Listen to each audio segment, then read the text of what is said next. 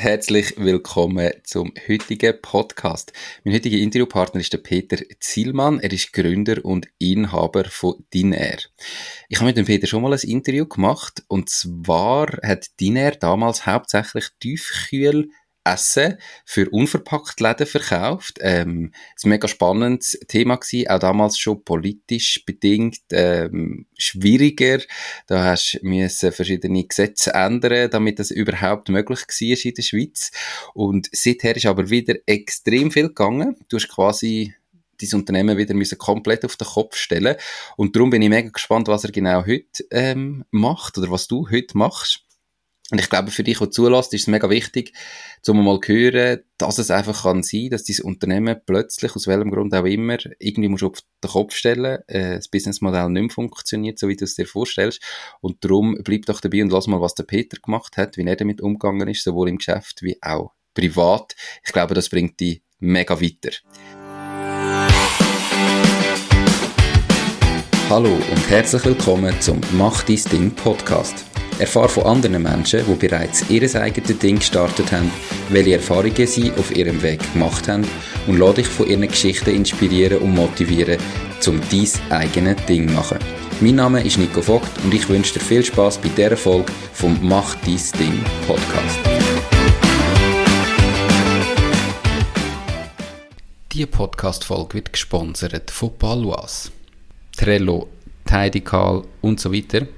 Du bist selbstständig und bist dir unsicher, wie und mit welchen Tools du dich am besten organisieren kannst, dann melde dich jetzt fürs Balwas Lunch-Webinar mit den selbstständigen Frauen an und lerne, welche Tools in der Selbstständigkeit besonders hilfreich sind und wie du mit denen am produktivsten kannst arbeiten. Mehr Infos zum Webinar am 9. Oktober findest du unter balwas.ch tools. Hey Peter, schön bist du da. Zuerst mal, wie geht's dir? Ja, hoi Nico, danke vielmals, mir geht's prächtig. Ich hoffe dir auch. Mir geht's sehr gut. Ich freue mich wirklich mega auf das Gespräch. Wie ich jetzt schon in dem sehr langen Intro gesagt habe, du hast dein Unternehmen erneut müssen komplett auf den Kopf stellen. Ich glaube, seit der Gründung vor fünf Jahren hast du das fast zweimal etwa 360 Grad müssen machen. Erzähl mal schnell, was genau machen ihr heute? Wie sieht das Geschäftsmodell von deiner heute aus? Geschäftsmodell an und für sich ist immer noch sehr ähnlich. Der Weg zum Ziel ist ganz ein anderer geworden. Aber das Geschäftsmodell ist nach wie vor so, dass wir uns auf hochwertige Tiefkühlprodukte spezialisieren und die schweizweit über verschiedene Kanäle verkaufen. Okay, und inwiefern ist denn der Weg zum Ziel jetzt so anders geworden? Kannst du da ein bisschen konkreter sagen, was sich denn jetzt da verändert hat? Mal, zuerst einfach seit dem letzten Interview, wenn du noch weißt, wo das letzte Interview überhaupt jemand war. Ja, das ist schon eine Zeit her. Äh, da hat sich definitiv viel geändert. Ich glaube, was sicher markant war, damals sind wir vor allem im Bereich unverpackt unterwegs gewesen.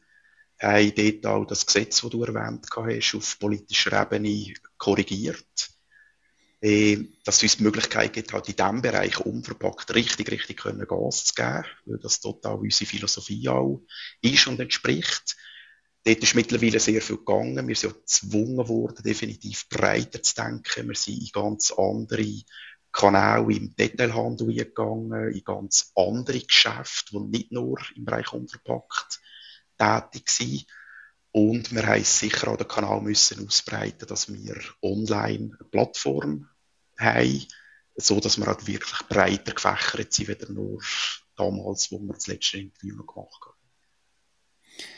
Und warum haben ihr das müssen machen? Was hat dazu geführt? Du hast jetzt so gesagt, oder es wäre wahrscheinlich anders nicht weitergegangen. Was hat denn dazu geführt, dass du gemerkt hast, hey, wir müssen mehr, es braucht mehr, es geht nicht mehr nur so? Ja, ich sage mal, es ist wirklich so eine klassische Marktentwicklung halt. Das ist für uns zum, ja, eigentlich auch ein eine traurige Geschichte oder für mich emotional ein bisschen traurig. Wir haben damals uns sehr für den Bereich eingesetzt gehabt. Das hat uns brutal viel Ressourcen und Energie gekostet, hat uns aber auch mit einem grossen Stolz erfüllt, dass wir das europäische Gesetz für unser Land können korrigieren können, richtig Gas geben. Das ist so in dieser Corona-Zeit nachher gewesen. Das hast du vielleicht auch mitbekommen, wo all die kleinen Läden eine unglaubliche Blütezeit erfahren haben. Die sind richtig aufgekommen. Alle sind wieder im Fachhandel in den kleinen, sympathischen Dorfläden posten, die ganze Bevölkerung. Und das ist so bis zu einem Peak gegangen. Und nachher ist es sehr schnell genau in die andere Seite gegangen. Es ist so ein bisschen die Kriegsgeschichte losgegangen in Europa, äh, Inflation und man merkt, dass wirklich sehr, sehr viel Läden Probleme bekommen haben, weil schlicht die Kundschaft fehlt. Und es ist wirklich so weit gegangen, dass es ein Großteil, also das ist etwa ein Fünftel von unserem von unseren Kunden mittlerweile, die sind schlicht und einfach so weit gesehen, dass sie die Ladentüren haben müssen zutun, weil das Geschäftsmodell nicht mehr funktioniert hat. Und wenn das bei ihnen nicht funktioniert hat, sind wir logischerweise eins zu eins auch betroffen gewesen. Also das heißt, ein Fünftel von allen euren Kunden hat komplett müssen zumachen, aber das bedeutet ja wahrscheinlich auch, dass die anderen vier Fünftel auch schlechter gelaufen sind. Also dort ist ja nicht einfach der Umsatz in eurer, also du bist ja dann immer ein Teil vom Umsatz von denen in ihrem gesamten Sortiment und ich nehme an, auch dort hast du im Großteil quasi eine Reduktion von deinen Umsätzen äh, erfahren. Kannst du über Zahlen reden? Was hat das für euch? Ihr sind ja nur Zulieferer für die, weißt? Also eben am Schluss, wenn der vorne zumacht, dann hast einfach du einen Kunden weniger. Wie viel Umsatzeinbuß hat das für euch ausgemacht, so all in? Ja, ich sag's mal so, mir, oder das Mühsame ist eigentlich das in einem jungen Unternehmen, vor allem eins, das erst fünfjährig ist, willst du wachsen, du musst auch wachsen. Du willst jedes Jahr irgendwo dein Stegentrittli machen, damit du weiterkommst. Und für uns ist eigentlich das Mühsamste, dass wir so seit zwei Jahren, ich sag mal, am gleichen Ort rumdümpeln, auch mhm. umsatztechnisch. Das heisst, für jeden Laden, wo halt leider verlierst, baust du wieder einen auf. Das klingt uns so ein bisschen plus minus, dass wir einfach dort können bleiben. Das ist zum einen schön, zum anderen, wie gesagt, ist es einfach mühsam für einen jungen Unternehmer, wenn er nicht kann wachsen oder nicht genug schnell kann wachsen. Das ist halt mhm. auch der Ehrgeiz, den du selber so ein bisschen an den Tag legst. Mhm.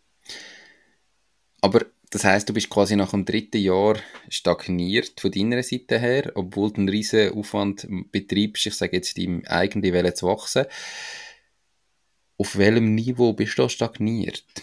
Also weißt, ähm, ich sage jetzt, eine Stagnierung ist eben natürlich nicht gut, aber kannst du davon leben? Weißt, hast irgendwie, kannst du dir einen angemessenen Lohn zahlen, die Mitarbeiter finanzieren, alle Kosten tragen? Oder bist du wirklich gerade so knapp irgendwie ums Überleben am Kämpfen? Was ist da so die Situation? Ja, ich sage, es ist sicher auf dem tiefsten Level, wo einigermaßen beruhigend ist. Das heißt, wir hätten irgendwie vor zwei Jahren mal uns erträumt dass wir mal die erste Umsatzmillion könnten machen. Das haben wir leider jetzt eben durch das Umdümpeln noch nicht geschafft. Wir sind immer noch am darauf warten, bis wir die, die Marke dann mal brechen können. Was eh sicher schön ist, ich kann seit rund zwei Jahren, würde ich sagen, wenn ich es richtig in Erinnerung habe, mir äh, jeden Monat meinen Lohn auszahlen. Ich bin auch der Einzige nach wie vor, der mittlerweile 100% bei Diner angestellt ist. Und die anderen Gespendli, und das sind mittlerweile doch fünf Personen noch, die ich in meinem Umfeld drin habe, die sind Teilzeit angestellt, mal mehr, mal weniger. Aber das Konstrukt, so in dieser Besetzung, das funktioniert auf dem Level, wo wir momentan dürfen arbeiten. Und das ist schon etwas, was sehr, sehr cool ist. Also ich glaube, wenn ich wirklich irgendwie immer noch so der, der einzige Energiebringer werde, wäre es viel, viel schwieriger jetzt in dieser Situation. Mhm. Und das, dass wir das kleine Team so wirklich aufgestellt haben und ja, die Sicherheit auf dem, also Sicherheit, was heißt Sicherheit, nicht falsch verstehen, aber so wie es momentan so funktioniert, passt das eigentlich wunderbar. Mhm. Also immerhin das. Ähm, also darum wichtig, dass du relativ schnell auch an einen Punkt kommst, wo du davon kannst leben, oder? Ähm, dann braucht es gar nicht mehr so viel weiteres Wachstum. Du kannst auch mal so eine Stagnation überleben. Wenn das natürlich zu früh ist oder du jeden Monat draufleist, dann wird es schwierig, wenn es zwei Jahre stagniert. Aber ähm, zumindest das einmal geschafft. Ich glaube, spannend ist das, was du gesagt hast, jetzt für alle Zuhörerinnen und Zuhörer, im Normalfall hast du das Unternehmen irgendein Produkt oder eine Dienstleistung und in deinem Fall, dann, dann machst du einen Businessplan und du weißt auch, wer verkaufst und wie funktioniert dein Wachstum. Und jetzt ist ja eigentlich eben dein Markt plötzlich hat sich komplett verändert. Deine Kunden verkaufen vielleicht weniger, brechen immer mehr weg, weil sie Konkurs gehen. Und jetzt musst du dir überlegen, okay, für wer, wer denn überhaupt mein Produkt oder meine Dienstleistung sonst noch interessant? Wie bringe ich es dem Fall an, dass ich vielleicht in einen neuen Markt wachse? Und das ist, glaube ich, eine ganz spannende Überlegung für alle, die zulassen. Wie vielleicht gibt es noch Leute, die bis jetzt gar noch nicht daran gedacht hast, die mega interessiert wären an deinem Produkt, aber vielleicht in einer ganz anderen Art und Weise, ähm, wie du es bis jetzt einfach deinen bisherigen Kunden verkaufst. Und ich glaube, das ist etwas, wo man sich auch kann dann schon überlegen, wenn, wenn auch die Erstkundengruppe noch funktioniert und man dort wächst. Was sind denn da deine Überlegungen gewesen und welche weiteren Standbeine, wo sich wirklich Standbeine nennen, sind mittlerweile aufgegangen und wo verkaufst du denn heute noch an? Also zum einen sind wir sicher viel, viel breiter geworden im Fachhandel. Das heisst, nebst unverpackt Läden sind wir halt wirklich in, keine Ahnung, Bäckereien, Metzgereien, Käse, Fachgeschäft, Gummistiebeläden, Bauernhofläden, sogar in einem Gartencenter. Also der Fächer ist voll aufgegangen. Das hätte ich mir am Anfang nie können erträumen äh, Auch das eigentlich ein positiver Aspekt von einer Veränderung. Zum anderen haben wir unseren Standbein auf, da im Online-Versand. Auch das ist eigentlich am Anfang von dieser Reise sehr äh, fremde Gedanke gesehen, dass du Tiefkühlprodukte kannst irgendwie auf eine sympathische Art online verkaufen. Funktioniert super gut mittlerweile in die ganze Schweiz raus, äh, wo wir Kunden dürfen beliefern. Kunden, die wir in dem Sinn nicht können. Das macht unglaublich Spaß. Und das Dritte ist halt, das ist so ein bisschen der nächste Veränderungsgedanke, was sich vielleicht erst so die letzten sechs Monate abzeichnet hat. Wir wollen viel mehr die Fähigkeit entwickeln, dass wir unsere Sachen halt auch können warm anbieten in, einer, in einem Kundensegment. Und das ist natürlich noch ein total anderer Business Case, wie das, was wir heute machen.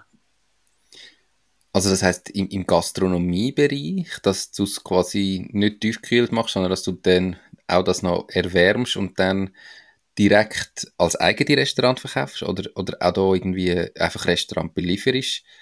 Oder wie ist denn das Geschäftsmodell im Detail? Das ist das, was wir wirklich aktuell so ein bisschen rausspüren sind. Also zum einen dümmer und dürfen wir schon Gastronomiebetrieb beliefern. Mhm. Dort tun wir in dem Sinne aber ja nichts selber warm zubereiten. Das ist nicht viel anders, als wir heute machen. Wir werden viel mehr so in die Richtung gehen, dass wir selber fähig sind, um unsere Sachen warm anbieten. Da hat sich vor einem halben Jahr eine mega coole neue äh, Freundschaft ergeben mit einer Person, die Koch ist. Und wir sind da total auf der gleichen Wellenlänge. Er schafft mittlerweile auch Teilzeit verdient er.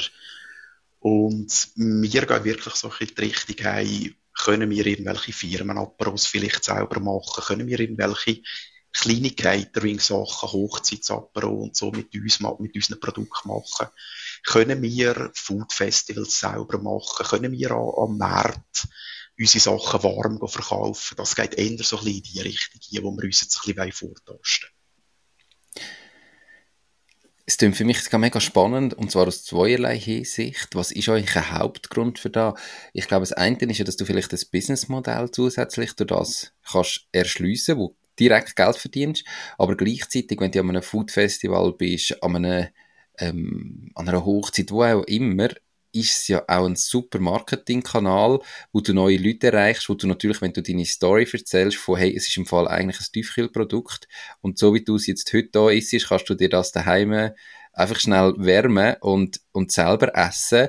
Ähm, hast ja wie zwei Flüge mit einer Klatsche. Ist das, das auch so ein bisschen der Hintergrund? Ja, das ist absolut korrekt. Oder zum einen sind wir erneut gezwungen, wieder breiter zu denken, was das Businessmodell anbelangt. Das ist so ein bisschen der gesunde Zwang, den du als Jungunternehmer erfährst. Und zum anderen ist definitiv so, mich hat das wirklich so die letzten zwei, drei Jahre so ein bisschen verstören. Wir sind enorm nur im Hintergrund eigentlich, wo wir dürfen tätig sein. Also du siehst zwar unser Gesicht auf der Homepage und alles ist sympathisch und schön, aber wir haben so wenig Möglichkeiten, zum eins zu eins mit unseren Kunden in Kontakt zu treten dass mich das länger mehr hat verstören und darum glaube ich, läuft das wunderbar ineinander ein, genauso wie es du erwähnt hast. Mhm. Das sind schon die beiden Aspekte. Wenn jetzt jemand zulässt und ich irgendwie noch nicht ganz vorstellen kann, was denn ein Tiefkühlprodukt in eurem Fall genau ist, erklär doch mal noch schnell, was sind so vielleicht eure drei Bestseller-Produkte, die am meisten verkauft werden? Ja, wir haben sicher inländische Spezialitäten, die man sehr gut kennt. Das kann ein Käseküchli sein, das kann aber auch irgendein Gabund sein. Dann haben wir aber auch Sachen, die fremdländische Spezialitäten sind. Das ist dann vielleicht eher im Bereich von einer Frühlingsraue oder Momos, die zum Beispiel super gut funktionieren. Und wir haben auch Sachen, die für Ernährungsformen, wie zum Beispiel vegane Ernährung, eh sehr gut sich eignet, wie zum Beispiel so Seitan-Nuggets, die recht aufgekommen sind in der letzten Zeit. Und so setzt sich das Sortiment aus mittlerweile, was sind glaube 15 oder 16 Produkte eigentlich zusammen. Ich liebe Momos. Ähm, darum bin ich jetzt gerade hellhörig gewesen. Wenn ich die jetzt bestelle, was muss ich mit denen daheim noch machen, dass die gut sind. Weil wenn du ja irgendwie so in einen Momostand gehst, dann haben die da die, die Dampf, die Dampfkochtöpfe mit verschiedenen Schichten, wo sie das irgendwie machen und es sieht immer so spannend aus. Was muss ich denn selber machen, wenn ich jetzt bei dir würde Momos bestellen, um die daheim zu kochen? Also wir haben natürlich das Rezept auch so vereinfacht, dass die Zubereitung wirklich total simpel ist. Die meisten Produkte kannst du einfach in den Backofen tun oder du kannst die im Salzwasser zubereiten. Momo-Sitzen, die du erwähnst, die haben wir so entwickelt, dass du die äh, sogar ohne Steamer kannst machen. Das heisst, Bratpfanne nehmen, Wasser drin, Deckel drauf und dort drinnen dämpfen. Mhm. Und das ist wirklich auch so kinderleicht dass wir das schon auch merken, dass Kunden das schätzen. Auch die, die vielleicht nicht ein Kochgen im Blut drin haben und die schon sehr tiefe Einstiegslatte haben, die kommen total zu Schlag mit unseren Produkten. Mhm. Und was vielleicht diesbezüglich auch noch spannend ist, wir haben am Anfang eigentlich immer gemeint, wir müssen so einen unglaublichen Service noch mitliefern. Ja, was kannst du für ein Söseli dazu machen? Wie kannst du es irgendwie anrichten? Wie kannst du es ergänzen? Und jetzt sind wir total davon weggekommen, weil wir einfach gemerkt haben, hey, mach einfach dein, dein Grundprodukt das richtig gut und den Rest lass einfach den Kunden entscheiden. Und wenn einer, keine Ahnung, Mayonnaise will nehmen zu den Momos, ist das völlig okay, wenn er das gern hat. Eh, obwohl es vielleicht im traditionellen Gedanken total falsch ist und, eh, und, und mhm. der Gänsehaut müsste auslösen im Nacken hinten. Aber lass einfach die Freiheit in jedem, der das Produkt selber daheim zubereitet warum, also du hast jetzt zum Beispiel gesagt, ja, Käseküchli. Ähm, abgesehen davon, dass ihr das im unverpackt, äh, in der unverpackten Art und Weise macht, was sind andere Vorteile jetzt von Diner im Vergleich zu einem normalen Käseküchli, den ich ja überall im Handel tiefgefroren überkomme? Also weißt, was machst du denn da noch besser oder was kannst du überhaupt besser machen? Ja, ich meine, ich habe es vorher erwähnt, oder? wir sind total für eine hochwertige Schienen unterwegs. Das heisst, zum einen sind all unsere Produkte sicher total authentisch immer rezeptiert worden. Das heisst, all die Leute, die diese Spezialitäten für uns machen, die kommen ursprünglich eigentlich aus dem Land her, wo das Produkt auch herkommt. Frühlingsraue macht eine Thailänderin, Momos macht ein Tibeter, äh, Temperadas macht eine, junge Person, die aus Buenos Aires ursprünglich herkommt, aber halt immer da in der Schweiz und mit Schweizer Zutaten. Ich sage immer, das Herzblut, um das Produkt zu formen, das ist viel cooler, wenn das wirklich von dort herkommt, wie es halt, ja, authentisch in der Geschichte von einem Lebensmittel ist. Zum anderen, und das ist ein enorm aufwendiger Prozess, ist mir euch mega konsequent. Ich sage immer auf gut Deutsch all den Scheissdreck weglassen. Es ist enorm in den Fertigprodukten drin, wie viel Zusatzstoff und ja, halt gleich komische Sachen du drin hast. Und wenn du das wirklich, wirklich im Detail willst weglassen, ist das ein unglaublich aufwendiger Prozess. Und das macht unsere Sachen wirklich speziell. Warum wird das, also in den Fertigprodukten im Allgemeinen, das tun wir jetzt mal ausklammern. Aber für mich verstehe ich mich nicht, warum das gerade in Tiefkühlprodukten dann eben im normalen Handel noch so viel Scheißdreck drin ist. Weil grundsätzlich wird es ja tief gekühlt. Das heißt, die, die Konservierung passiert ja aufgrund von der Temperatur. Du musst ja dann gar nicht, weiß ich nicht, was für einen Scheißdreck drin tun, um es länger haltbar machen. Warum wird das denn trotzdem gemacht? Also das ist ja eigentlich, ich glaube, Tiefkühlprodukte haben teilweise sehr einen schlechten Ruf. Ähm, vielleicht kannst du noch etwas sagen, wo dem entgegenwirkt oder warum du findest, dass das falsch ist. Aber warum passiert das, dass denn trotzdem, dass es ja gefroren ist, irgendwie noch so viel Scheißdreck jeweils drin ist? Es ist im Fall eine Frage, die wir uns sehr oft anstellen und keine Antwort darauf finden. Ich glaube, es ist auch sehr viel in der Industrie. Vielleicht geht es um Geld, weißt du, dass Sachen einfach einfacher zum Beschaffen sind. Oder, mhm. weißt du, ich sage zum Beispiel, bei uns bei den Kapuns, dort tust ja du, bei den klassischen Kapuns, tust ja du Salzitz drin. Und du findest halt nie oder fast nie einen Salzitz, wo zum Beispiel keine Trittpökelsalz drin hat. Das ist ja das, wenn du daheim das Salzitz auf dem Blättchen drauf hast, du das mit dem Messer abeinander schneidest, ein Rädchen abschneidest, dann sieht er dann nach, der, nach vier Tagen immer noch schön rot und frisch und wunderbar anmächelig aus. Aber ohne den künstlichen Zusatzstoff wird das Salzitz halt irgendwie nach einer halben Stunde halt grau werden und sieht dann nicht mehr so anmächelig aus. Äh, passieren tut gar nichts, es ist einfach rein optisch. Und ich glaube, es ist einfach viel einfacher, um so eine bestehende, so eine bestehende Zutat irgendwo vom Markt zu beschaffen, statt, dass du halt sagst, wie wir selber haben, wir gehen einen Metzger suchen, der sehr aufwendig und kostspielig für uns ein Salzitz macht, wo halt keine Trittpökelsalz drin hat. Weil der Punkt ist ja genau der, was du sagst, bei unserem verarbeiteten Tiefkühlprodukt spielt das wirklich keine Rolle, ob jetzt das noch schön rot wäre oder ob es auch grau wird das Fleisch an und für sich, weil du siehst es ja so oder so nicht. Mhm. Und ich glaube, es hat sehr viel einfach mit, äh, mit der Einfachheit zu tun. Dass du gewisse Rohstoffe auf dem Markt findest, die einfach so bereits schon vorhanden sind. Und was heißt jetzt eben jemandem, der sagt, ja, aber Tiefkühlprodukt ist ja trotzdem ein Scheiß. Also weißt, ist ja gleich ungesund. Ich, ich will frisch kochen, ist viel gesünder. Ja, es ist ja genau der Job, jetzt, den wir bei uns in unserem Unternehmen sehen. Also wir sind die, die Tiefkühler eine mega coole Konservierungsmethode finden, mit der Kälte konservieren. Wie halt früher du Sachen in Öl eingelegt hast, oder du hast es mit Salz konserviert, du hast es getrocknet, und wir uns einfach mit der Kälte machen. Und ich finde es halt einfach mega spannend, wenn du irgendwo so im Supermarkt innen mal so ein bisschen dichter durchliest in den Zutatenlisten von diesen Sachen. Ich glaube, da ist es selbstsprechend, wieso das gewisse Konservierungsmethoden, ich sage nicht nur unsere, auch andere, die, die ich vorhin erwähnt habe, wieso dass die eine Marktberechtigung haben. Ich meine, ganz schlimm sind ja die Sachen, die einfach irgendwo in diesen begasten Verpackungen drin sind und halt gleich irgendwie zwei Wochen haltbar sind und mega eine junge, coole ja, Etiketten vor drauf haben. Ich finde das auch ganz, ganz schlimm. Aber das siehst du erst, wenn du hinter Zutatenlisten gehst, lesen. Und ich glaube, das ist meine Überzeugung, dass wir momentan einfach sehr viel über Ernährungsformen reden. Wer isst Fleisch, wer isst kein Fleisch. Aber wir reden viel zu wenig über die Zusammensetzung von Produkten, die wir zu uns nehmen. Und das fängt bei ganz einfachen Sachen an, meinen Klassikern. Und das war damals auch der Grund, wieso ich das bei Diner habe anders machen ist immer das Bündnerfleisch gewesen. Ich gehe irgendwo auf einen Berg hoch, nehme ein bisschen Bündnerfleisch mit, ein feines Brötchen, habe vorne den Steinbock auf der Verpackung drauf, äh, das Schweizer Logo, das Schweizer Wappen. Weißt du, alles ist so mega schön. Und hinten kann ich irgendwie drei oder vier E-Nummern drauf gehabt. Das hat mich so unglaublich immer gestört, dass ich einfach diesen Ansatz habe weiterverfolgen, um möglichst reine Produkte herzustellen. Und da ist einfach Tiefkühlen eine der möglichen Formen dazu.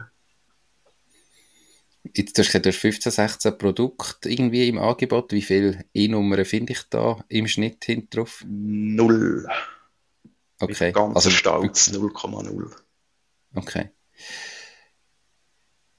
Wie werden die Produkte gefertigt? Oder? Also, das ist, denke ich, auch noch ein, ein Unterschied zu einem grossen Produzent, wo das natürlich komplett maschinell passiert. Wie ist das jetzt in eurem Fall? Wie wird so eine Frühlingsrolle denn gemacht, wenn du sagst, das macht eine Thailänderin? Ja, das ist halt schon so ein bisschen eine Essenz von deiner. Wir haben das wirklich die letzten fünf Jahre aufgebaut. Sie hat das einfach in ihrer Küche daheim am Anfang privat gemacht, die Frühlingsrolle nach ihrem Familienrezept für uns hergestellt äh, respektive wir sind die Rezeptur halt so weit miteinander erarbeiten, bis halt auch dort wieder kein Scheissdreck drin hast. Sojasauce etc. musst du mal zuerst noch eine finden, die total klein ist. Das ist also ein kleines Beispiel. Oder Salz, das kein Antiklumpmittel drin hat. Und das ist eine Geschichte von Diner. Also ich meine, wir sind miteinander gewachsen mit diesen Produzenten. Sie hat mittlerweile ein eigenes Räumchen bei sich daheim gemacht, total lebensmittelkonform eingerichtet, eine kleine Produktionsküche eigentlich. Und du dort drinnen halt jetzt wirklich, glaub, so ein bisschen umgemünzt, vielleicht im 30% Pensum für ihre Tätigkeit, die sie halt für Diner Frühlingsrauen produzieren. Also auch das ist mega schön, weil sie macht das eigentlich viel lieber oder sehr, sehr gern zumindest zu ihrer anderen Tätigkeit und die ist mega happy, dass sie so ein, bisschen ein zwei Tage in der Woche für uns darf, darf arbeiten und produzieren. Und so zieht sich das eigentlich durch alle Produkte durch. Wie, wie komplex oder kompliziert ist jetzt da eben Lebensmittel verordnungstechnisch, also weißt, ich stelle mir das jetzt ja noch schon schwierig vor, gerade aber eine gewisse Menge eben, da hast du halt einfach neu mit deinem Produktionsbetrieb und dann ist ja da nicht möglich, dass jeder halt ein bisschen daheim noch ein bisschen etwas macht. Wie kannst du da, wie wirst du zertifiziert, dass du es überhaupt darfst verkaufen oder wie sieht der Prozess überhaupt aus, dass du darfst jemandem den Auftrag geben und das nachher dann breit verkaufen? Was musst du dafür alles geregelt haben. Weil ich glaube, häufig sind ja so E-Nummern dann etwas, oder so Zusatzmittel halt etwas, was besser desinfiziert, was irgendwie, äh, weißt, wo ja zu so Sachen hilft. Also ich, ich stelle es mir darum noch schwierig vor jetzt in eurem Fall. Wie passiert da genau? Ich glaube, was schon sehr empfehlenswert ist, und das würde ich auch jedem so mitgeben, ist einfach, dass du sehr früh, in einer frühen Phase von einem jungen Unternehmen, äh, gehst fachliche Hilfe holen. Also wir sind überall, die Leute oder die Produzenten sind auch über verschiedene Kantone verteilt. Und wir einfach sehr früh überall immer angeläutet in den Lebensmittelinspektorat und haben gesagt, hey, wir haben das und das Vorhaben, würdet ihr uns unterstützen? Wäre es das möglich, dass ihr uns mal zeigen auf was wir schauen müssen? Wir wollen es einfach möglichst richtig machen. Und wir sind sowas von offenen Türen überall eingerannt. Also, wir haben einfach den Weg eigentlich wie umgekehrt. Statt dass wir irgendwie gewartet haben, wenn möglich noch voller Angst, zittern, auch hoffentlich gibt es die Lebensmittelkontrolle, haben wir es einfach sehr, sehr früh genau umgekehrt. Und auch dort ist natürlich nachher sehr viel Arbeit auf uns und auf Produzenten zugekommen, aber wir haben total immer Ruhe gehabt, einfach weil wir es möglichst nach bestem Wissen und Gewissen richtig machen. Ja, und nicht, nicht nachher musst du in Angst leben, uh, hoffentlich kommt nie Kontrolle, was ist denn, wie muss ich denn, sondern der hat dir genau gesagt, was musst du machen, also von was musst du überhaupt denn noch Sorgen haben, etwa so. Ja, richtig. Und das haben wir so total im Griff. Und du gehst auch mit einer gewissen Ruhe nachher auch durch. Also, du weißt genau, du hast deine Checklisten, du hast deine Hygienekonzepte. Äh, ja, das schafft auch Vertrauen gegenseitig. Also, das ist natürlich mega cool, mhm. wenn man die Arbeit einig gemacht hat. Jetzt hast du immer gesagt, es ist sehr hochwertig, oder es wird irgendwie handgefertigt daheim, es hat keine E-Nummer drin, es wird wirklich all der Scheissdreck, was häufig eben vielleicht auch günstiger würde machen, weggelassen. Wo bist du denn preislich angesiedelt? Im, im Vergleich, ich sage jetzt zum Beispiel, wenn du jetzt eben ein Käseküchli anschaust, im Konkurrenzvergleich vom äh, Migro Eigenproduktion Käseküchli, weißt du, was ist schon der Preisunterschied? Ich muss ganz ehrlich sagen, ich gehe einfach nie in andere Läden irgendwie jetzt bewusst Preise anschauen, vergleichen, mhm. weil wir mögen jetzt so oder so nicht im gleichen Feld mitschwimmen, das wollen wir aber auch gar nicht. Mhm. Unsere Sachen sind alle so zwischen 99 und 15,90, wenn du so ein Säckchen kaufst für eins bis zwei Personen. Und ja, das ist ja das, was du eigentlich, ich sage jetzt zusammen, vielleicht mit einem Salat oder so, hast du halt immer eine wunderbare Mahlzeit und ja, gehst halt vielleicht bis zu diesen 15 Stutz aus. Und mhm. die Kunden, die unsere Sachen kaufen, die finden das völlig okay, für eine Mahlzeit so viel zu zahlen. Aber es ist mir schon bewusst, du könntest natürlich auch irgendwo, keine Ahnung, Käseküchli kaufen, die wahrscheinlich einfach nur 2 Franken kosten. Aber wir sind so unterschiedlich unterwegs, mich interessiert das vielleicht bös gesagt fast nicht wie dieser Markt funktioniert, weil dort wollen wir und können wir gar nicht mitspielen. Okay. Völlig spontan jetzt gleich, ähm, dadurch, dass ich ja so eben Momos eigentlich liebe, hat jetzt irgendwie ein Angebot, wo wir Hörerinnen und Hörer, du hast gesagt, eben, wir haben jetzt den ganzen Online-Versand oder den Online-Handel aufgebaut, wo man so ganz spontan denen könnte machen, ähm, wenn sie es mal ausprobieren wollen, wenn sie vielleicht einmal wollen, Heimstellen schauen, ist es wirklich etwas, kann man es dann auch noch essen, wenn es gar nicht von diesen Sachen drin hat, ist es wirklich auch noch fein. Was kannst du da spontan anbieten? Ja, das ist einfach noch cool. Ich glaube, wir haben gerade die letzte Woche, vorletzte Woche, ich weiß gar nicht mehr so genau, haben wir bei unserem Online-Shop äh, tatsächlich gerade so eine, so eine Code eingebaut dass alle neue Kunden, die zuerst mal bestellen, mit den 10% Rabatt sich können beglücken Und das wäre eigentlich genau das Passende gerade für Zuhörerinnen und Zuhörer jetzt vom Podcast. Mhm. Was ist denn für ein Code?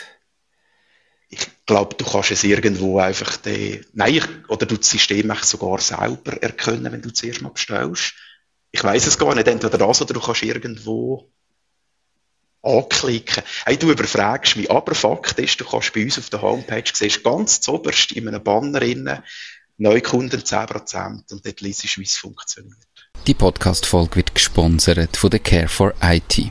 Care for IT ist nicht nur ein wachsender, moderner IT-Dienstleister mit einem coolen, jungen Team, sondern setzt auch auf Nachhaltigkeit. Als stolzer 100% klimaneutraler Arbeitgeber bietet er dir die Möglichkeit, an zukunftsweisenden Projekten mitzuwirken, während du gleichzeitig aktiv zum Schutz von unserer Umwelt beiträgst. Profitiere von tollen Benefits, coolen Team-Events und einer inspirierenden Arbeitsumgebung und werde Teil von einem Team, das sich für eine nachhaltige Zukunft einsetzt. Du bist Support Engineer, IT-Projektleiter oder System Engineer? Dann bewirb dich jetzt unter www.careforit.ch/jobs. Gut, es wird sonst verlinkt und wir tun sonst auch natürlich ähm, erwähnen in den Show Notes und so weiter. Empfindest du den Link zum Online-Shop und natürlich auch vielleicht den, den, den Rabattcode oder wie das funktioniert, dass du mal 10% Rabatt überkommst. So um es mal ausprobieren und sehen, wäre es vielleicht etwas für dich, hast du das auch noch gern will. Sind wir ehrlich, wir haben doch alle ab und zu keine Lust, um jetzt richtig zu kochen und sind froh, wenn wir einfach etwas relativ schnell, unkompliziert und einfach aus dem Tiefkühler nehmen ähm, warum machen wir denn das in Zukunft nicht mit einem coolen Startup, der probiert, alles wegzulassen, ähm, wie Diner? Aber hey, jetzt ganz eine böse Frage, Peter. Wenn du das so erzählst, dann denke ich, äh, hey, das ist logisch, okay, preislich eher im, im höheren Segment, aber wenn das alles verhebt und Hand und Fuß hat, wo du sagst, in dem Trend innen zu gesünderer Ernährung, zu besserer Ernährung, und wir eben, wie gesagt, alle als Bedürfnis haben, ab und zu gleich einfach mal etwas können zum Tiefkühler rausnehmen. Warum hast du die Umsatzmillion noch nie erreicht? Weißt, wo ist wirklich die grosse Schwierigkeit, dass das Wachstum nicht schneller geht? Gell, ich meine, wenn du unsere Struktur anschaust, wir sind natürlich voll in einer Kette drin, wo wir Abhängigkeit erfahren, von hinten wie auch nach vorne. Zum einen sind wir total abhängig von unseren Produzenten. Da komme ich vielleicht nachher mega gerne schnell darauf zu sprechen, auch zum Thema Veränderung. Und zum anderen sind wir gegen Führer 100% abhängig von unseren Vertriebskanälen. Und bislang ist es natürlich, wie gesagt, so gewesen, dass wir nur über den Fachhandel verkauft haben bis irgendwann einmal genau die Frage, die du jetzt gestellt hast, durch unsere Köpfe durchgegangen ist und gesagt hat, wie können wir das mehr selbstbestimmt beeinflussen, dass wir irgendwann einmal letzten Oktober oder so gesagt haben, wir müssen einen eigenen Online-Kanal haben, wo wir selber können betreuen, wo wir selber können aufbauen und zum anderen die dritte Säule, wo wir vorhin gehört haben, das ganze Geschäft mit dem Warenverkauf. Und dort können wir uns wirklich, ich sage es jetzt sinnbildlich, selber an der Nase nehmen, wenn die Million immer noch nicht kommt. Und sie halt nicht abhängig davon, von einem Markt, wie das er funktioniert und wo das er funktioniert. Ich glaube, das ist die ganz grosse Challenge jetzt gewesen, die letzten zwölf Monate. Und wo uns aber auch die Stossrichtung vorgibt für die nächsten Monate und Jahre. Mhm. Das heisst, in zwölf Monaten schauen wir mal, wie es weitergegangen ist, eben in dem ja, individuellen, direkten Endkundengeschäft, wo du nicht auf andere ähm, oder von anderen abhängig bist. Du hast das Thema Veränderung angesprochen und ich habe das ja im Intro auch ganz groß angekündigt. Jetzt sind wir äh, fast ein bisschen abgeschweift. Aber nimm uns mal mit in die fünf Jahre Unternehmensgeschichte Diner. Was ist die Grundidee gewesen? Was sind die grössten, schwierigsten Veränderungen gewesen, die ihr irgendwie haben müssen lösen, die grössten Hürden, die ihr haben müssen überwinden bis heute? Und zuerst jetzt mal einfach nur den, den geschäftlichen Prozess und erst im zweiten Schritt gehen wir dann ein bisschen auf die private Seite ein, was das vielleicht auch privat mit dir verändert hat. Was sind geschäftlich die grössten Veränderungen in diesen fünf Jahren? Boah, du stellst eine Frage, die theoretisch 30 Minuten Erklärungsbedarf hat. Keine Ahnung, ich probiere es einfach wirklich zusammenzufassen. Ich hoffe, man kann so einen Anfall ziehen. Also zum einen hat, oder habe ich damals vor fünf Jahren mit Diner mit einem komplett anderen Geschäftsmodell gestartet. Ich habe mehr Misoplus-Bereich gemacht, dass du aus Kunden können deine rohen Zutaten, die du zum Beispiel für ein Zürich-Schnetzel brauchst, können bei mir abholen und das daheim selber können frisch kochen. Das hat mal den ganz ersten grossen Veränderungsprozess ausgelöst, dass ich gemerkt habe, dass das Bedürfnis bei ganz, ganz vielen Leuten zum einen zwar schön aufgenommen wird, aber nicht äh, vollständig gebraucht wird die haben halt zum Beispiel von der Kapuns die nicht die Sachen wollen, die du für die Soße machen noch brauchst, sondern die haben nur das Kapuns wollen. Also habe ich mich irgendwann nur auf die Hauptzutaten fokussiert. Die sind per Zufall, damals heute, oder deswegen heute auch tiefgekühlt, die sind damals schon immer eigentlich tiefgekühlt gewesen. Unbewusst. Also habe ich das ganze Geschäftsmodell dort schon einmal angepasst. Ich habe nur noch die Halbzutaten verkauft. Dann haben wir die ganze Firma aufgebaut um diese Sachen können unverpackt verkaufen. Das ist damals genau das, was für unsere Firma das Richtige und das Revolutionäre war. Ich habe die Firma eins oder fast anderthalb Jahre so aufgebaut, in der ganzen Schweiz, mehreren Kantonen, die Sachen so im Detailhandel verkauft, bis irgendwann halt mal der Punkt, der bekannte Punkt gekommen ist, wo das Gesetz wo man irgendwo noch gefunden hat, wo niemand mehr gewusst hat, in der Branche in oder in der Lebensmittelinspektionsköpfen, das hat uns halt das verboten. Und das ganze Geschäft ist eigentlich auf Null gewesen. Also ich habe von heute auf morgen verschlossene Türen gehabt. Das Geschäftsmodell hat nicht mehr funktioniert, weil das verboten war, was ich gemacht habe. Also man, darf, man hat einfach damals nicht dürfen unverpackte Tiefkühlprodukte in der Schweiz verkaufen, richtig, so zusammen abgebrochen. Ja. Korrekt, mhm. genau. Hat niemand gewusst, darum haben es alle gemacht und dann hat es plötzlich geheißen, ah, das gibt's noch, jetzt, ab jetzt dürfen wir nicht mehr, weil das Gesetz besteht eigentlich. Ja, und wahrscheinlich auch, weil wir eine gewisse Größe bekommen haben, hat man das auch wahrgenommen und dann ist es irgendwann mal zum Thema geworden. Äh, aber alles korrekt, also es ist effektiv ein Gesetz rum gewesen, wo das verboten hat.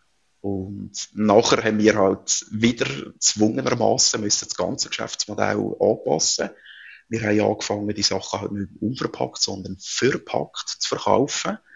Das haben wir gemacht, haben wieder Aufbauarbeit geleistet in dem Unternehmen und haben das aber logischerweise auch ein breiteres Publikum können bedienen. Das, was ich vorher erwähnt habe mit dem Fachhandel, dass wir halt wirklich auch Metzgereien bis zum Gartencenter dürfen beliefern. Und das hat sich halt wieder wie der ganze Background vom Unternehmen halt total neu aufgestellt gehabt. Und das ist so ein bisschen der Punkt gewesen, wo wir eigentlich bis vor, ja, ich sag jetzt vielleicht vor einem halben Jahr oder vor einem Jahr so ein bisschen unterwegs gewesen und die weiteren Veränderungen, das sind halt die, wo wir jetzt wirklich wieder drinnen stehen, ganz spannende, die die auch in Zukunft gehen. Das hat zum einen halt damit zu tun, dass der Bereich unverpackt halt unglaublich im, im Wandel innen ist. Und ja, ich darf es wirklich ehrlich kommunizieren. Es ist so schwierig geworden in diesem Bereich, dass ganz, ganz, ganz viel unverpackt Läden in der ganzen Schweiz leider ihre Türen zutun müssen so, dass wir schon gar nicht mehr so sicher sind, was dass wir mit unserem harten Kampf, mit unserer revolutionären gesetzlichen Veränderung, alles, was wir damals erreicht haben, wir sind gar nicht mehr so sicher, was wir eigentlich jetzt mit dem noch können machen, wenn dann wirklich mal die Ampel auf grün steht, weil es halt schlicht im Kundensegment drin das hat sich so derartig ausgedünnt, dass es so wenig unverpackt Läden eigentlich noch gibt aber warum? Ja, also, wenn jetzt du das so sagst, eben, es gibt so wenig unverpackt Läden, dann denke ich so, natürlich, es hat einmal einen richtigen Trend dazu gegeben, aber eigentlich ist es ja nach wie vor auch so ein Megatrend, oder nicht? Dass man halt irgendwie sagt, hey, weniger Abfall, mehr auf die Umwelt schauen. Ähm, und das ist ja unverpackt ein Element, wo, das richtig krass unterstützt in dem Sinn. Warum gehen denn die zueinander aus? Ist es auch marktseitige Veränderung, dass die Leute nicht mehr gehen posten oder ist es irgendwie regulatorisches Problem? Was, was ist denn das Problem dahinter? Es ist einfach wirklich so wie Theorie und Praxis, weißt, wie jeder sagt, eigentlich sollte man nicht mehr fliegen, aber trotzdem geht jeder mit dem Flug in die Ferien. Jeder sagt, wir sollten Verpackungsabfall reduzieren. Jeder ist mal damals in dem Hype innen wirklich in unverpackt einkaufen. Und es ist so schade, dass äh, schlichter Support von den Kundinnen und Kunden, von der Bevölkerung, von den Konsumentinnen und Konsumenten einfach fehlt, dass die wirklich nicht mehr wirtschaftlich auch können arbeiten in diesem Segment. Mhm. Okay. Das ist schon etwas, was sich jeder eine gute Tat auf die Fahne schreibt und man weiß, man sollte es und es ist cool und schön. Aber der Support ist definitiv mega schwierig zu holen. Und die Läden tun mir so leid, die sind mit so viel Herzblut unterwegs und das sind alles junge Unternehmen, weißt, wo man gesagt haben, ja, ich wollte ein Teil von dieser Veränderung sein, wo der Planet hoffentlich ein Stück weit besser macht und haben alles Geld und alle Leidenschaft investiert. Ja, halt klassisch und es funktioniert mhm. leider, leider zwei Jahre später sehr vielen Orten nicht mehr ganz so gut. Das ist eine sehr traurige Geschichte. Wenn ich jetzt mir das ein bisschen grösser aber denke, wie äh, die meisten wahrscheinlich regelmäßig wissen, äh, hören, wissen, ich bin ja jetzt viel im Ausland unterwegs gewesen, ähm, und dort ist das häufig doch auch ein Teil von, von grossen Ladenkonzepten. Und in der Schweiz gibt es ja das schon auch immer häufiger, dass halt wie das Nischenprodukt unverpackt im Laden als, als wirklich spezialisierter Unverpacktladen nicht funktioniert, aber dass vielleicht dafür die grossen Firmen eigentlich gesagt haben, ah, okay, es ist ein Bedürfnis, wir müssen das zum Teil abdecken. Also gerade Tiefkühlprodukte gibt es im Ausland also gerade so, weißt irgendwie äh, Grevette und Fisch und alles, das ist alles unverpackt, oder? Also da, ich weiß nicht, ob es Säckchen würdest du drin abfüllen, ich habe es nicht gekauft, weil wir haben ja keinen Tiefkühler gehabt. Aber das ist alles eigentlich unverpackt in diesen ähm, Tiefkühltruhen innen. Und hast das Gefühl, kann es auch sein, dass einfach so die, die Grossverteiler jetzt einfach einen Teil von dem Markt diesen Kleinen wieder wegnehmen und dann ist es halt für den Kunden auch gäbiger, ja, ich muss jetzt nicht spezifisch in unverpackt laden und gewisse Sachen, die ja trotzdem vielleicht noch äh, bisherig, sondern ich kann alles im gleichen Laden haben und das dann den Markt von der Kleinen kaputt macht. Ja, ich glaube, es sind die zwei Segmente, die man unterscheiden kann. Zum einen, ja, das kann sein, äh, das, was du jetzt erwähnt hast. Ich weiss auch, Migros hat zum Beispiel Tests gemacht mit Trockenfrüchten und so Sachen äh, in ganzen Regionen, wo man das probiert hat. Kann natürlich sein, dass die einen Konsumentinnen und Konsumenten sagen, du, ich poste es gerade dort mit allem anderen zusammen. Äh, zum anderen, das ist der Bereich, der mich vor allem interessiert, ist äh, Tiefkühlprodukt, wo du aus dem Ausland so recht jetzt auch wahrgenommen hast und kennst Dort ist es vom Prozess her halt so, dass es wirklich Stand heute, August 2023, nach wie vor verboten ist. Äh, der Prozess ist so, dass wir das Gesetz ja damals mit der Motion haben können äh, brechen und der Bund jetzt den Auftrag bekommen hat, dass man die Hygieneverordnung von der Schweiz anpassen die neue Hygieneverordnung aber effektiv noch nicht publiziert worden ist. Wenn es das ganz genau ist, ich bin mir gar nicht sicher, das kann vielleicht irgendwann jetzt im Herbst sein oder vielleicht Januar 24. Und was dort nachher passiert im Detailhandel mit Tiefkühlprodukten im Offenverkauf, das kann ich wie nicht abschätzen. Das ist natürlich das, was für uns unglaublich spannend ist. Mhm. Wäre es denn dort nachher auch ein Thema, dass falls das funktioniert, dass du probierst, in die grossen Verteiler reinzugehen? Also weißt du, es ist ja für businessseitig, wenn du natürlich dann so jemanden hast und kannst in einer Mikro gelistet werden, hast du ja da ganz andere Hebelwirkungen, die gehen. Oder sagst du, nein, der Fachhandel, äh, du willst den Fachhandel so wie bisher oder so die kleinen und den Grosshandel, dort, den überlässt anderen. Was, was hast du da schon für Gedanken gemacht? Ja, ich bin wirklich seit fünf Jahren so unterwegs und das ist auch mein Herzblut heute. Ich will wirklich eigentlich im Fachhandel innen unterwegs sein äh, wir wollen primär nicht irgendwie Migro beliefern oder sonst einen Grossverteiler. Was aber wirtschaftlich ich meine, so offen und ehrlich muss man reden. Also wirtschaftlich gesehen ist es einfach schon mega schwierig, wenn du einfach siehst, wie schwer das der Fachhandel sich aktuell tut und wenn es irgendwann um das Überleben geht oder äh, ja, du siehst halt, dass wie plötzlich irgendwie von der Philosophie her halt, halt eine Option ist, wo trotzdem könntest du dahinter stehen.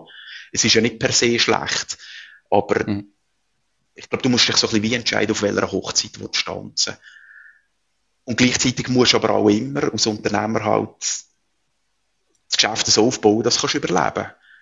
Mhm. Und die Situation momentan im Fachhandel ist einfach enorm schwierig, dass ich momentan wirklich nicht würde sagen, hey, niemals und auf nimmer irgendwie in die und die Seite springen oder auf die Seite springen.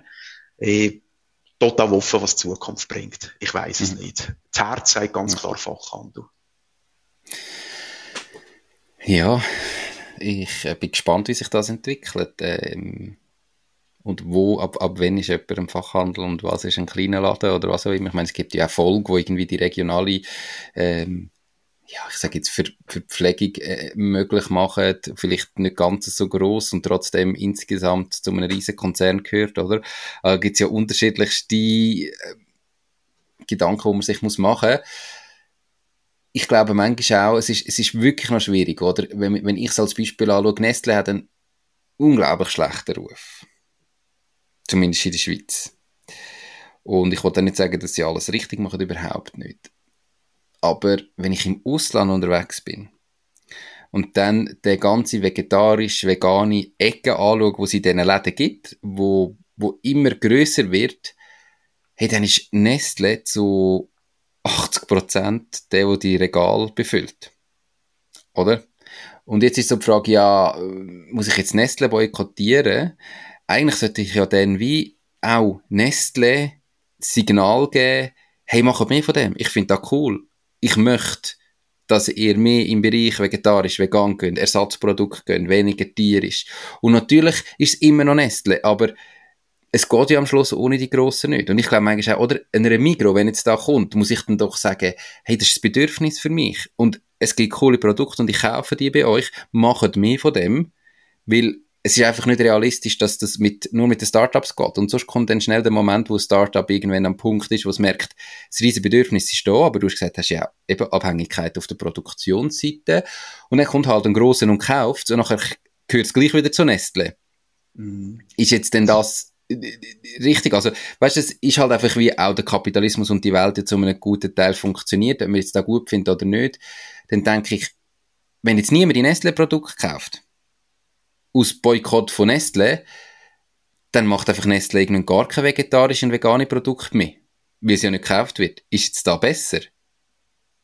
Ich glaube, das sind auch genau die grossen Fragen, oder? Ich meine, Essen ist heute eine Religion geworden, oder? Das, da kannst mhm. du abendweise Themen füllen mit so grossen Fragen, wo genau richtig ist. Also, ich meine auch, ein Grossverteiler bei uns in der Schweiz ist ja für Lebensmittelversorgung per se nicht wegzudenken. Also ich denke nur, wenn wir mal eine Krise haben oder ja, damals Corona etc. Äh, ja, das sind die Plätze, wo wir dann noch zu essen bekommen. Das sind auch die Geschäfte, wo Pflichtlager irgendwo nachher bewirtschaften, wo wir zusammen mit einem Bund äh, irgendwo sicherstellen. Also die Kanäle, die braucht es unbedingt, oder? Und ich glaube, es ist darum rede ich viel so ein bisschen von der Philosophie und auch in einem Startup bin. Ich glaube, du musst dich einfach entscheiden, hey, was passt möglichst gut zu dir, ohne dass du sagst, das ist böse, das ist schlecht. Mhm. Weil das denke ich, das hat niemand verdient, den Titel. Das ist auch nicht so. Da hat jeder seine Aufgabe im System inne und schau du, wo das du primär anpasst, wo ist dein Hafen, wo du dich sicher und, und wohl fühlst auch. Mega spannend. Äh, also Business-Seite haben wir jetzt gehabt, darum kommen wir jetzt gerade auf die persönliche Seite, die sich verändert hat, wo wir jetzt ja gerade auch schon ein bisschen fast drin sind. Du hast jetzt da eben gesagt, ja, ohne dass du jetzt sagst, jemand ist böse. Und mein Eindruck aktuell von Social Media, und das fällt mir auch schwer, oder das ist für mich auch noch schwierig, damit umzugehen, ist, wenn du willst, erfolgreich sein auf Social Media und gross werden, dann musst polarisieren. Dann musst du genau vielleicht gegen etwas sprechen, oder? Oder dann ist das zumindest ein Weg, wo sehr erfolgsversprechend ist. Einfach mal der Gegner sein von gewissen Sachen und dann gibt's riesige Diskussionen und du kommst Reichweite über und die einen hassen die und die anderen folgen dir, aber das führt halt am Schluss zum Erfolg. Äh, musst halt damit leben, dass du irgendwo ganz viel äh, hast, wo, wo den Doppel findet, aber du wirst dafür erfolgreich. Und ich persönlich, äh, glaube, so wie du jetzt gerade gesagt hast, finde das einfach mega schwierig und kann einfach auch nicht hinter dem stehen, weil für mich in den letzten Jahren habe ich ganz stark festgestellt, dass es irgendwie eben, es gibt nicht richtig und falsch. Es hat ganz viele seine Berechtigung und wenn man nur von einer Seite drauf schaut, kann man das Gefühl haben, das ist jetzt richtig verschissen und das kannst du doch nicht machen. Und wenn man es aber dann vielleicht auf einer anderen Seite anschaut, dann sieht man, ah, okay, ja, doch, macht vielleicht irgendwo trotzdem noch Sinn. Wie hat, wie hat sich da dein Eindruck oder deine Meinung von dem verändert? Eben im Vergleich auch, wo du angefangen hast, du hast dich aufgeregt über die E-Nummern in diesen äh, Bündnerfleisch-Geschichten.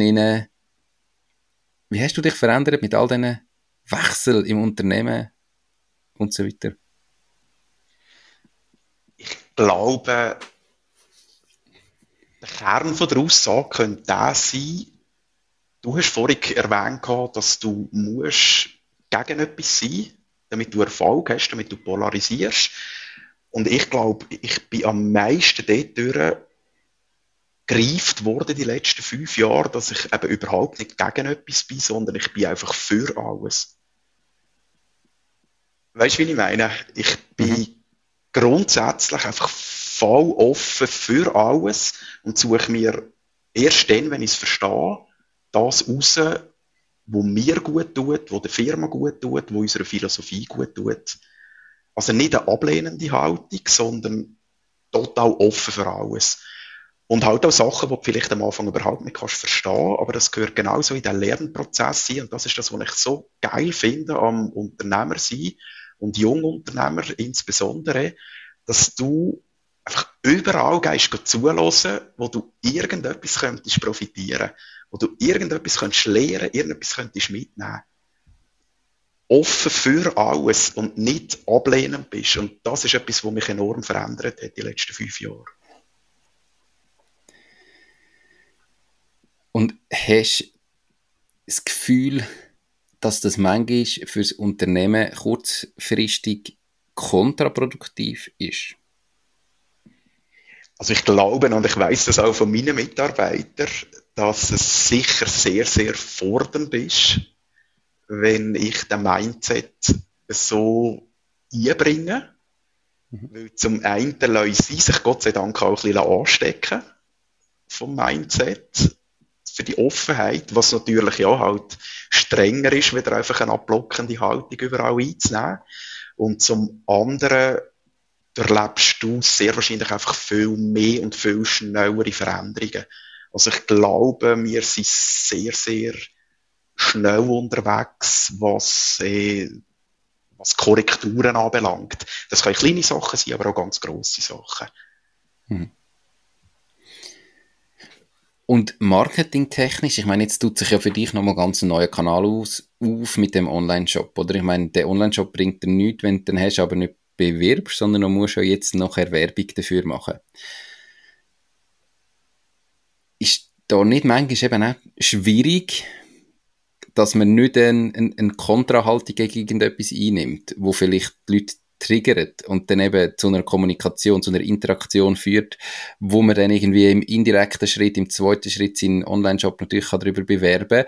Ähm, wie gehst du mit dem um? Also weißt du, was machst du jetzt da konkret, dass dir das nicht passiert? Und meinst, ich, ich habe das Gefühl, es ist einfach viel schwieriger und es braucht viel mehr, wenn du die Polarisierung in der heutigen äh, Zeit einfach nicht gehst. Weil die Leute folgen ja so Leute. Weißt Also du folgst ja jemandem, der irgendwie polarisiert oder ganz häufig. Wie gehst du mit dem um? Also, die Frage ist auch noch, was ist der Erfolg nachher, wenn du jetzt vielleicht Social Media Seiten anschaust. Also, ja, wenn das aus Erfolg titelst, dass dir irgendwie, dass sie 500 Leute hassen, aber dafür 500 richtig lieben, dann ist das okay. Das kann man so individuell definieren. Ich persönlich hätte jetzt nicht Freude an diesem Erfolg. Ich hätte jetzt lieber nur 100 Leute, aber die finden die cool. Äh, mhm. Das ist vielleicht das eine. Und das andere, wenn du jetzt gerade vom Online-Shop so das Beispiel erwähnst, ich habe halt die gleiche Strategie genommen, wie ich vorher mit den Lebensmittelbehörden erwähnt habe. Ich bin sofort Hilfe holen. Ich habe gewusst, hey, wir brauchen ein, ein weiteres Standbein, wir brauchen einen Online-Shop. Ich wollte das machen. Und ich meine, ich persönlich komplett überfordert. Ich bin überhaupt nicht der digitale Kopf. Ich habe das nicht aus Leidenschaft und das ist auch nicht meine Stärke.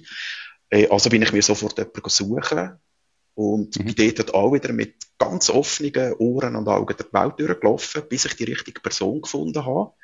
Und die Person ist wirklich die richtige, weil die mich so motivieren, dass ich automatisch Freude bekommen habe, dass das, das Geschäft vom digitalen Business zu lehren, obwohl ich per se eigentlich nicht der Charakter dafür bin. Ich bin nicht der Typ davon. Aber ich finde das so spannend mittlerweile. Also wir haben alles miteinander aufgebaut. Wir schalten mittlerweile Google Ads und wir schaffen, äh, sammeln unsere Erfahrungen. Wir machen miteinander das ganze Reporting, wo wir schauen, hey, wie können wir das steuern, was müssen wir noch machen. Und ich habe auch eine Freude mittlerweile bekommen. Und ich glaube, genau dann ist irgendwie wie das Ziel erreicht wenn du dir ein Feld irgendwie gar nicht kannst vorstellen und plötzlich entwickelst Leidenschaft dafür, mhm. dann ist irgendwie ein guter Spirit drin. Definitiv. Und das Gleiche, nur noch schnell zum Thema, das Gleiche ist eigentlich wie für die dritte Säule, die wir jetzt das Unternehmen aufbauen wollen, für den Warmverkauf. Der Koch, den ich erwähnt habe, den ich irgendwie vor einem halben Jahr kennengelernt habe, wir sind mittlerweile wirklich Freunde. Und der motiviert einfach nur, so, dass das halt plötzlich auch spannend wird. ich kann mir nicht vorstellen, vor fünf Jahren, dass ich irgendwo mal im Catering-Bereich oder in einem Event-Bereich oder so unterwegs bin. Aber mit ihm zusammen macht es halt wieder richtig Spaß, dass du auch diesen Bereich lernen mhm. Business mit Freunden ist ja auch so ein schwieriges Thema. Ein Thema, wo man verschiedene Meinungen kann haben. Ähm, Machst du dir da keine Sorgen, dass das könnte zum Problem werden? Ja, vielleicht ist das der falsche Ausdruck jetzt gesehen. Ich habe grundsätzlich keinen Freund, Freund, Freund von Peter im Unternehmen inne, sondern es sind mehr Freunde, die durch die Arbeit entstanden sind. Also sehr, sehr ein kollegiales Verhältnis. Und so ist es auch mit dem Koch. Also es ist nicht ein privater Freund, sondern wir sind einfach geschäftlich so nahe gekommen, dass wirklich musst sagen, hey, jetzt gehen wir mal ein Bier trinken, aber es ist aus der Arbeit aus entstanden. Das ist eine gute Frage. Ich bin vielleicht froh, bin ich noch gar nie in Versuchung gekommen, oder am müssen entscheiden, ob ich wirklich einen Freund vom privaten Peter würde ins Unternehmen nehmen ich weiß nicht, da hast du vielleicht schon andere junge Unternehmen in deinen Podcasts gehabt, die zu dem mehr können sagen. Ich wüsste ehrlich gesagt noch nicht ganz genau, wie ich würde entscheiden. Ich, ich glaube, es ist halt, als Unternehmer lernst du ja irgendwann auch, dass nicht mit jedem, nicht mit jedem Mitarbeitenden oder jeder Mitarbeitenden, wo du einstellst, gut kommt. Und wenn du es einstellst, hast du immer das Gefühl, das ist der richtig, das ist die Richtung. Da wird funktionieren. Und da hast du einfach, ich glaube, egal was machst, jede Firma hat eine gewisse Quote von Fehlentscheidungen in dem Rekrutierungsprozess rein. Das ist nicht zum Gehen. Das kannst du nicht verhindern. Und jetzt ist halt einfach Gefahr da, wenn du die Fehlentscheidung bei einem Kollegen machst, bei einem Freund machst, und du dich nachher von dem musst trennen, ist die Wahrscheinlichkeit, dass die private Freundschaft halt auseinandergeht, relativ groß. Also du musst dann da halt einfach überlegen, bist du bereit, das Risiko einzugehen, dass halt, wenn es nicht gut kommt, nicht nur die Business-Seite sich trennt, sondern auch die privat. Weil die Wahrscheinlichkeit besteht, wie groß die genau ist, schwierig zu sagen und es kann super gut kommen. Ähm, darum ist es nicht einfach per se abzulehnen, sondern die Frage ist, bist du risikobereit einzugehen, dass wenn es nicht gut kommt, dass dann wahrscheinlich, es muss nicht sein, aber dass wir dann wahrscheinlich halt einfach auch äh, privat keine Freunde mehr sind. Weil dann muss ich dir künden. Und äh, weiß nicht, ob das dann jemals privat wieder funktioniert. Also das ist einfach da, wo man sich wirklich muss überlegen muss, ist man da bereit, das Risiko einzugehen oder nicht, weil das Risiko besteht und da gibt es nicht richtig oder falsch. Es gibt solche, die sagen, hey, das ist das Beste, was ich machen konnte, dass man es mit, miteinander und ich mit meinen besten Freunden das Unternehmen kann aufbauen und wir uns jeden Tag sehen. Und andere, die halt sagen, hey, mach es nie, weil es dann eben schief gelaufen ist und man gemerkt hat, mein bester Freund ist irgendwie in der Geschäftswelt funktioniert er so anders wie ich und wir haben uns müssen trennen und es ist eine Katastrophe wie immer, es gibt wie nicht richtig oder falsch, ähm, habe ich das Gefühl. Ich möchte etwas noch erwähnen. Wir haben im Vorgespräch schon darüber geredet und irgendwie wollte ich es einfach äh, mal den Hörerinnen und Hörern weitergeben, weil es mich mega beeindruckt hat. Und zwar haben wir heute den, nicht den ersten Termin für die Podcastaufnahme, sondern der erste Termin bist du nicht erschienen. Haben wir einen Termin abgemacht, am Morgen um 8 Uhr und äh, ich wollte mit dir den Podcast aufnehmen und der Peter war nie nicht. Gewesen. Und dann hast du mir am Nachmittag ein Mail gemacht, wo du gesagt hast, hey, es tut mir leid. Ähm, du bist einfach im Ausgang gewesen, ähm, gell, nach von dir ist das Open Air Lumnezia und irgendwie ist völlig unverhofft ein Wahnsinnsabend daraus entstanden und am Schluss bist du einfach irgendwie irgendwann am Morgen anfangen ins Nest gehalten und hast einen genialen Abend gehabt und dann ist einfach irgendwie das Podcast-Interview untergegangen, zu kurz gekommen, hast es verpasst. Und das hast du mir so geschrieben. Und ich möchte einfach jetzt erwähnen, dass ich das genial gefunden habe und dass ich das vielleicht den Zuhörerinnen und Zuhörern möchte weitergeben und zwar genial gefunden habe ich deine Ehrlichkeit. Du hast einfach gesagt, wie es war, ohne es zu beschönigen, ohne eine Ausrede zu suchen, ohne irgendwie zu sagen, ich glaube, viele andere hätten dann irgendwie das Gefühl, oh, Scheiße, was mache ich jetzt? Hm, komm, hey, mein Internet ist nicht gegangen, sorry, ich komme mit einem neuen Termin machen. Irgendeine Ausrede, warum es jetzt gerade nicht geklappt hat. Ähm, und von dir ist einfach die pure Ehrlichkeit gekommen. Und ich habe das so cool gefunden und finde es bis heute. Ähm, und ich möchte darum das weitergeben nach außen. Sind ehrlich miteinander. Es kommt so viel besser an für mich, wenn, der, wenn du nachher irgendetwas erfindest und vielleicht finde ich es raus, vielleicht finde ich es nicht raus, aber so finde ich geil. Wenn der Peter etwas sagt, dann kann ich es ihm auch glauben. Das hat so viel Vertrauen aufgebaut, weil du einfach ehrlich gewesen bist. Hat es irgendeinen Moment gegeben, wo dazu geführt hat, dass du so bist? Weil ich glaube, es ist nicht die Normalität. Also ich glaube ehrlich, also zum ersten ist es mega schön, wenn das so auch gegenüber ankommt. Ich gehe wirklich bewusst diesen Weg im Leben und das ist mega, mega cool, wenn das so gutiert wird. Das schätze ich enorm.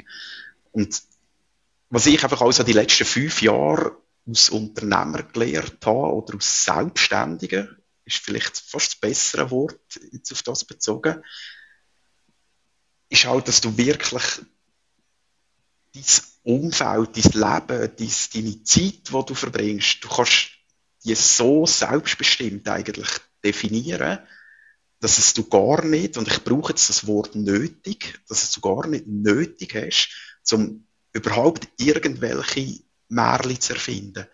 Im Kleinen wie im Grossen. Und das ist manchmal, wenn ich mich zurückerinnern, wo ich in einem Angestellten Verhältnis in einem riesengroßen Apparat drin war, ein Zahnrad davon, ist die Chance viel grösser gewesen, dass du dich irgendwie verstrickt hast oder irgendwie etwas ausgelöst hast mit gewissen Aussagen, dass es vielleicht einfacher war, zum einfachere Weg vielleicht von einer ja, Notlüge, Lüge, was auch immer, keine Ahnung, dass, du vielleicht eher diesen Weg gewählt hast.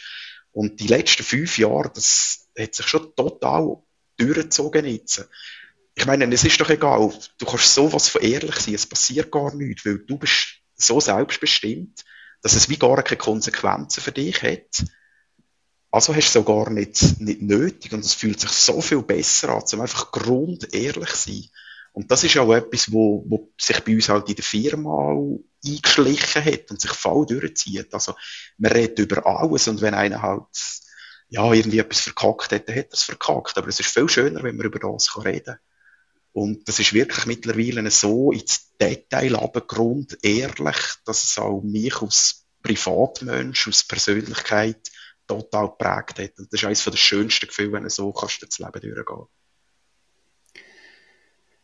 Und ist dir da nie negatives Feedback entgegengekommen? Also weißt, ich sage jetzt, oder das konkrete Beispiel, wo, wo du mir geschrieben hast, das kenne ich, das kann ich sagen.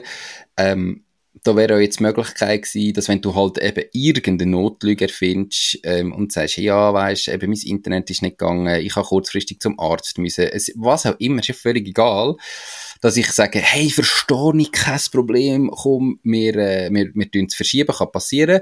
Und mit deiner Grundehrlichkeit, dass ich ja könnte betopft sein und sagen, hey, weißt du was, Peter, wenn dir irgendwie so ein, ein, doofer Ausgang wichtiger ist, wenn dir ein Interview mit mir, dann lassen wir es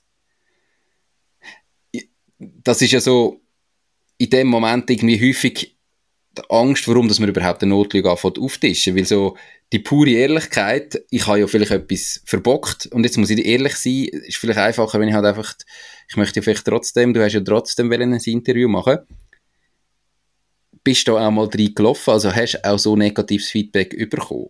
Oder ist das eigentlich fast nie passiert? Ich meine, die Ehrlichkeit, die zieht sich halt auf Fall durch im Umfeld, wo du dir kreieren in deinem Unternehmen mhm. oder privat, wie auch immer.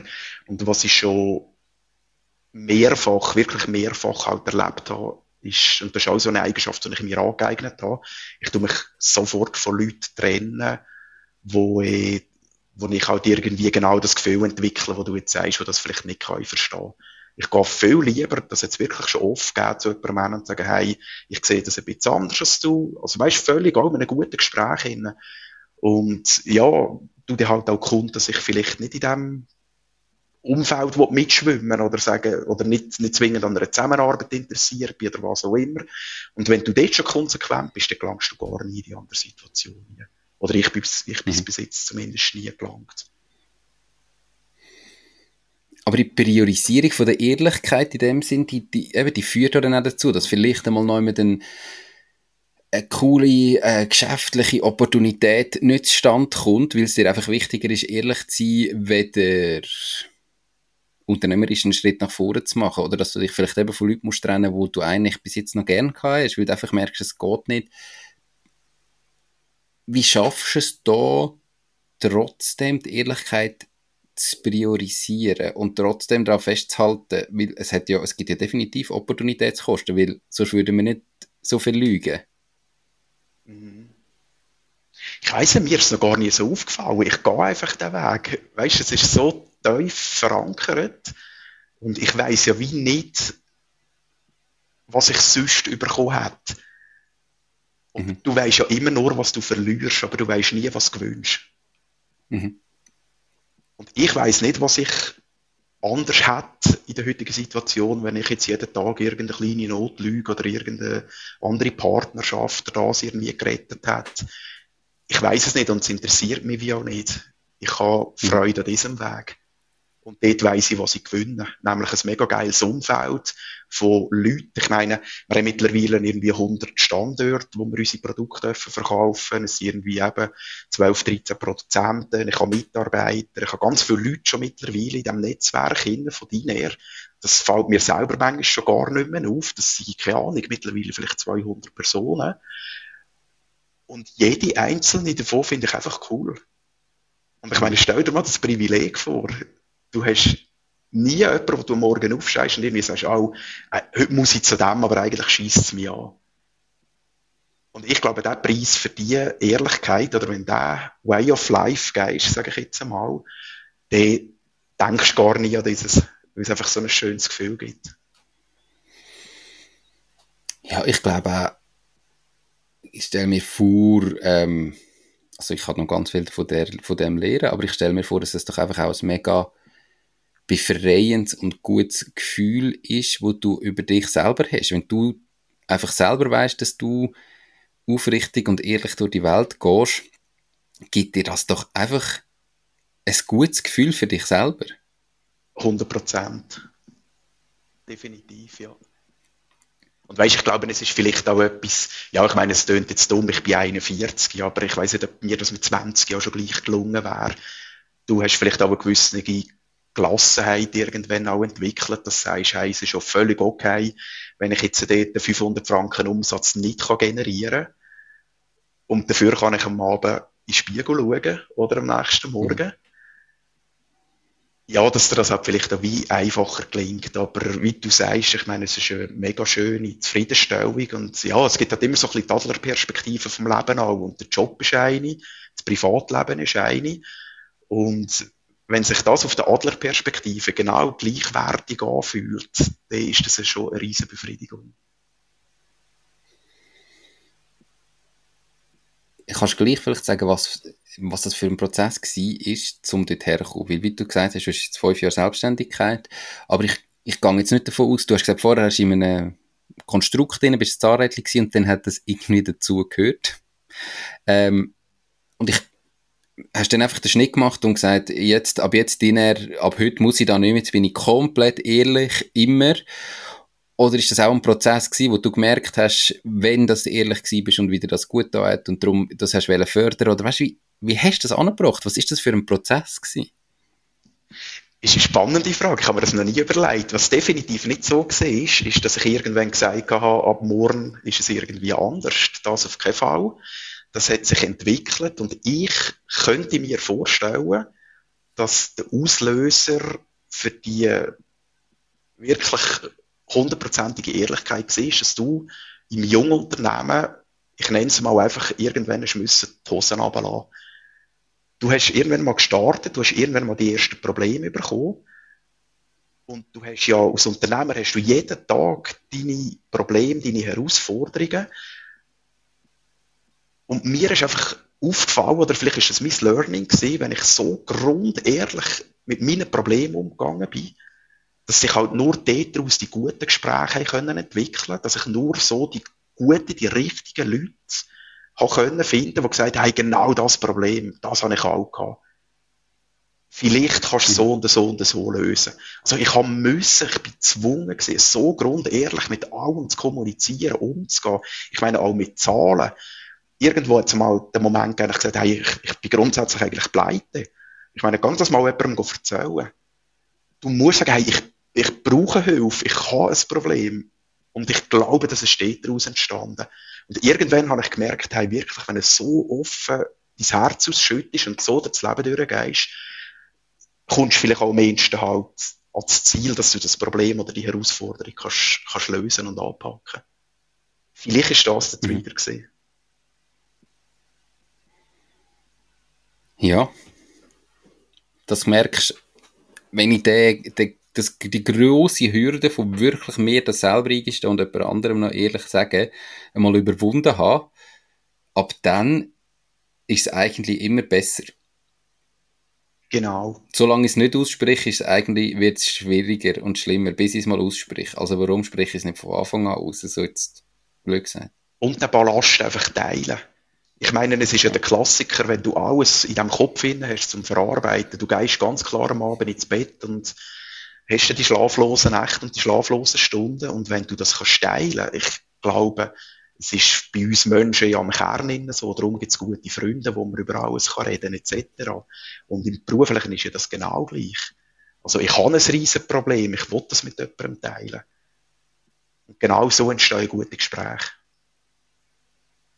Du musst dich für nichts schämen. Also du machst einen, mhm. einen riesen Entwicklungsschritt in so einem jungen Unternehmen innen. Und vielleicht fliegst du auf Fressen, vielleicht funktioniert es. Aber es gibt doch wie nichts zu verstecken. Zeig das, was du machst und probier es in deinem Umfeld innen können, gemeinsam zu machen, weil allein hast du eh keine Chance. Ich glaube, das ist so oder so irgendwann sehr schwierig. Also, ich kenne niemanden, ein grösseres Unternehmen ganz allein führt. Also, der Zeitpunkt kommt so, so oder so, früher oder später. Hey Peter, merci viel, viel mal für das unglaublich äh, tolle Gespräch, wo ich mega viele Sachen kann mitnehmen für mich selber und ich hoffe Zuhörerinnen und Zuhörer auch für sich. Äh, wir sind schon bei über einer Stunde zehn und wir könnten glaube noch ewig weiterreden. Mega, mega spannend gewesen. Ähm, danke viel, viel mal fürs Teilen von deiner Zeit. Natürlich auch nochmal zum sagen, hey, probiert doch einmal etwas aus oder vielleicht einmal das gesamte Sortiment von Peter. Bestellt da. Ihr findet alle Infos auch zu diesen 10% Rabatt in den Show Notes vom Podcast, wer das Video schaut, unterhalb vom Video, ähm, auf dem YouTube-Link. und äh, auf www.mach-ding.ch. Peter, nochmal danke vielmals für deine Zeit. Ganz einen schönen Tag und bis gleich. Danke vielmals, Nico. Hab's gut. Tschüss, ciao, ciao. Ciao. Das war es auch schon mit dieser Podcast-Folge. Ich bedanke mich ganz herzlich fürs Zuhören. Ich würde mich außerdem extrem freuen, wenn du auf meine Webseite www.mach-dies-ding.ch wirst gehen und dich dort in mein Newsletter einträgst. Damit kann ich dich über neue Folgen und Themen, die dir helfen, dein eigenes Ding zu starten, informieren. Nochmal danke vielmals fürs Zuhören und bis zur nächsten Folge vom Mach dies Ding Podcast.